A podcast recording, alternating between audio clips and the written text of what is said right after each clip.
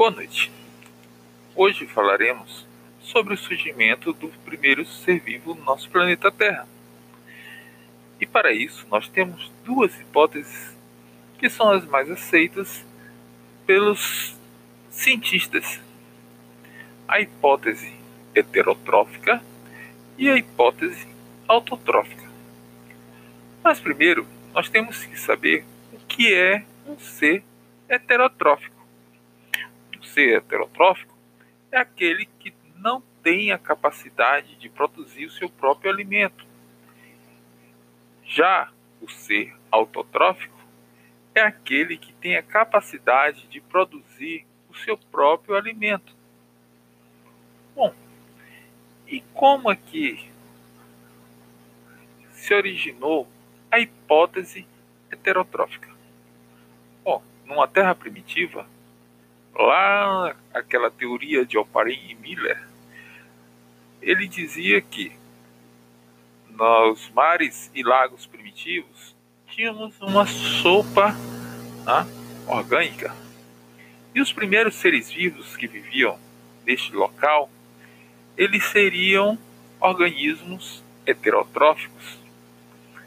Bom, meus amigos, esses primeiros seres vivos, por serem muito simples, eles não teriam desenvolvido a capacidade de produzir esta questão de produzir o seu próprio alimento, mas sim de é, se alimentar desses nutrientes orgânicos que já estavam nesta estrutura, nesta sopa.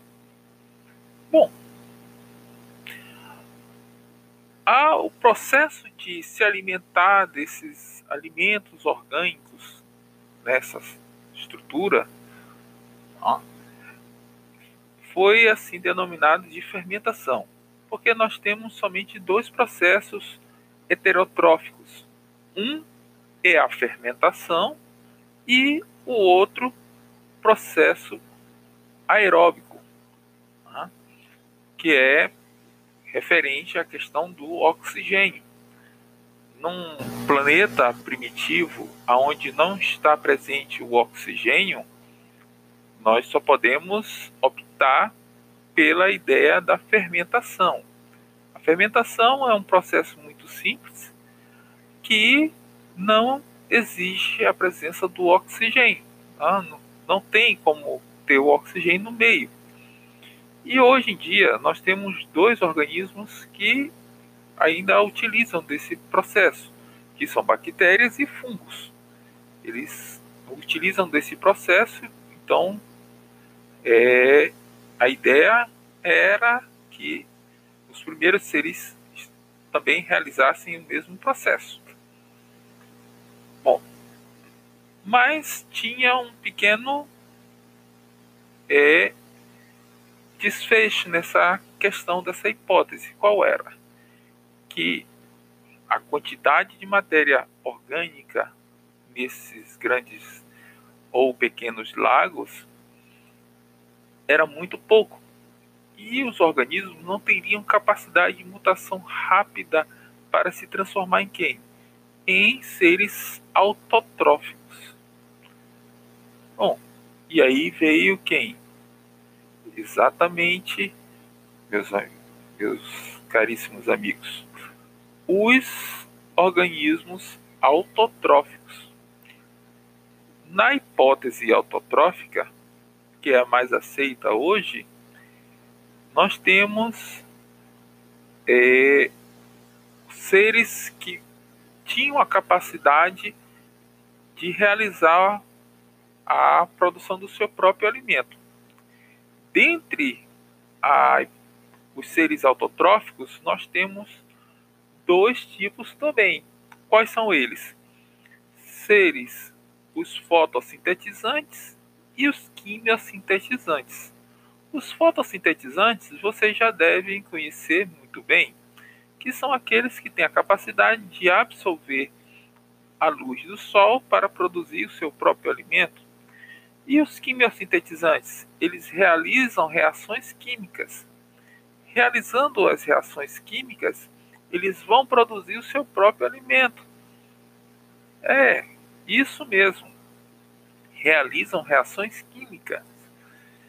E isso tinha muito, muitas reações químicas surgindo no local, porque a Terra tinha bastante minério no local e esses organismos, né, principalmente bactérias primitivas, estavam ali toda hora e essa matéria inorgânica estava ali também para eles realizarem bastante essas reações.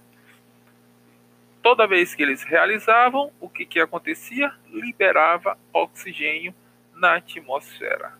É isso, meus amigos, isso mesmo. Eles são os principais neste processo da oxigenação do nosso planeta. Tá? São o primeiro fio da meada deste processo. Tá?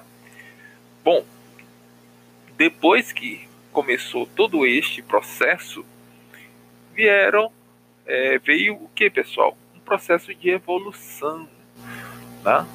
Bactérias primitivas, as arqueobactérias.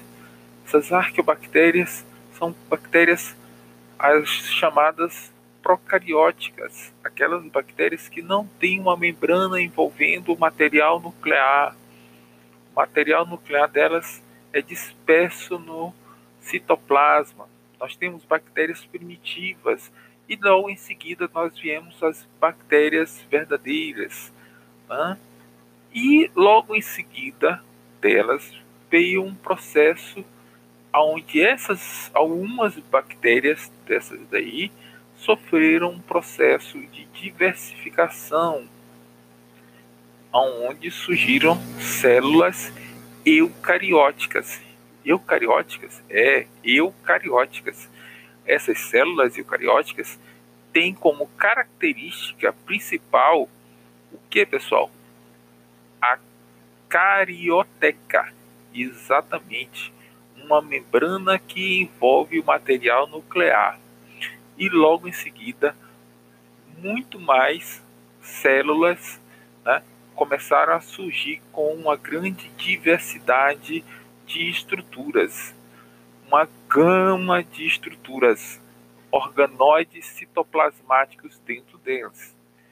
E essas estruturas, esses organoides que envolviam uns aos outros, começou a ter uma estrutura a mais. Dentre elas, tá? nós temos uma teoria tá? bem é, diferenciada.